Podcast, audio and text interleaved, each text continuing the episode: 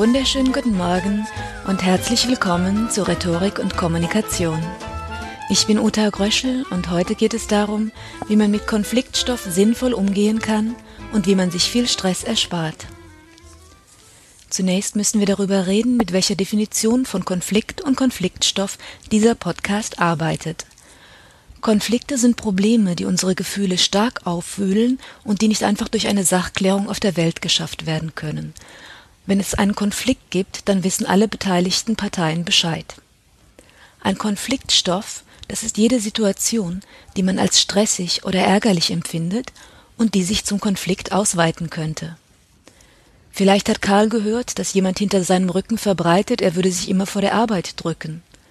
Oder vielleicht hat Anne herausgefunden, dass ihre Mitbewohnerin heimlich ihre Hosen anzieht und dabei auch noch die Nähte ausleiert.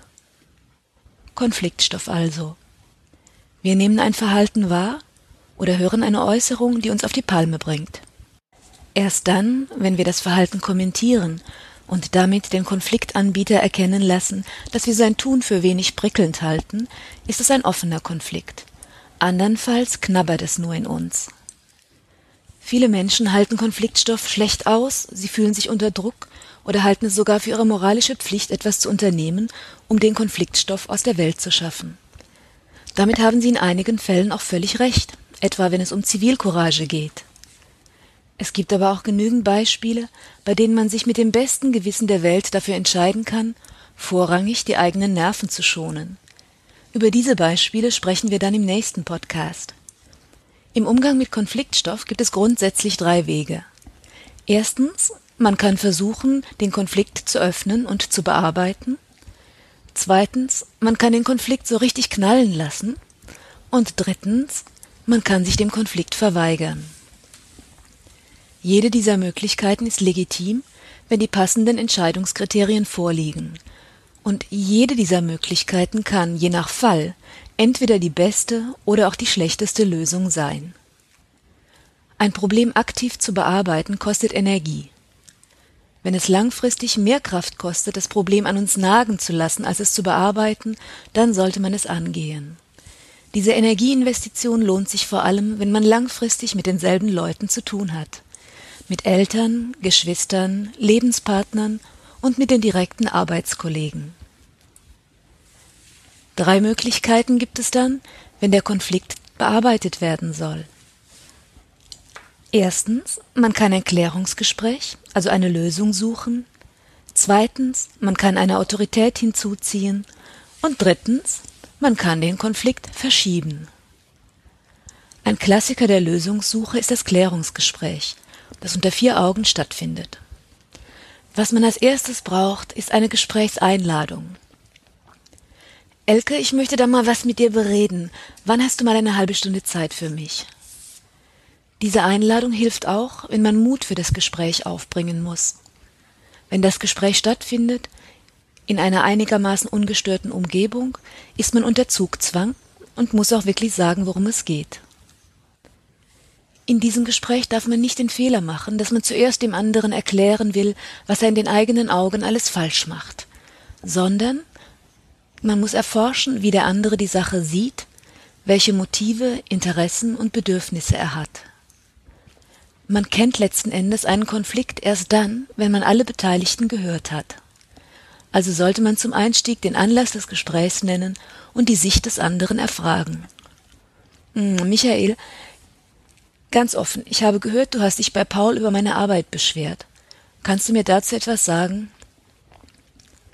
Als Vorbereitung auf ein Konfliktgespräch kann man sich diesen Einstieg ruhig aufschreiben und auch ein paar Notizen dazu machen, wie man sein eigenes Problem mit dem wahrgenommenen Verhalten schildern kann.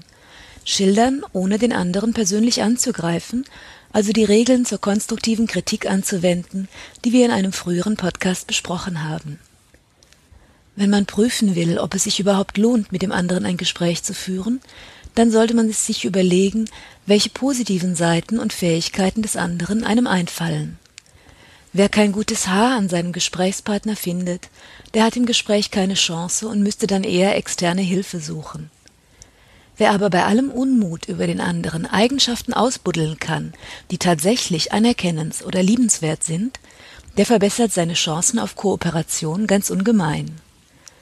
Es ist eine gute Idee, diese Wertschätzung mit ins Gespräch einfließen zu lassen, um zu zeigen, dass der Konfliktpunkt den anderen nicht als Menschen in Frage stellt.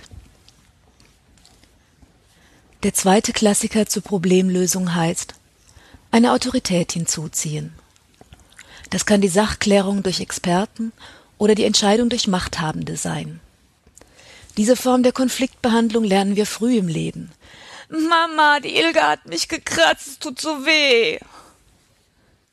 Autoritäten haben ihre Daseinsberechtigung und manchmal gibt es eindeutig Personen mit relevanten Sach- oder Entscheidungskompetenzen und diese sollte man auch konsultieren, anstatt sich immer wieder im Kreis zu drehen. Im Berufsleben sind die Vorgesetzten natürliche Ansprechpartner in Konfliktfällen. Theoretisch. Leider haben viele Vorgesetzte keine Ahnung von Menschenführung und das wirkt sich mitunter katastrophal auf das Team aus. Elende Arbeitssituationen ergeben sich etwa, wenn die Vorgesetzten ihren Job nicht tun, wenn sie zu feige sind, um bei einem Kollegen die Erfüllung seines Arbeitsanteils einzufordern und dadurch ihrem Team extra Belastungen zumuten. Und das ist noch ein mildes Beispiel. Der dritte Fall, wenn Themen komplex, verkrustet oder emotional besonders belastend sind, dann braucht man Klärungskompetenz. Und dann sollte man sich nach einer externen Moderation oder einer Konfliktmediation erkundigen. Die nächste Option im Lösungsspektrum ist das Aufschieben, das viele eher unseriös finden.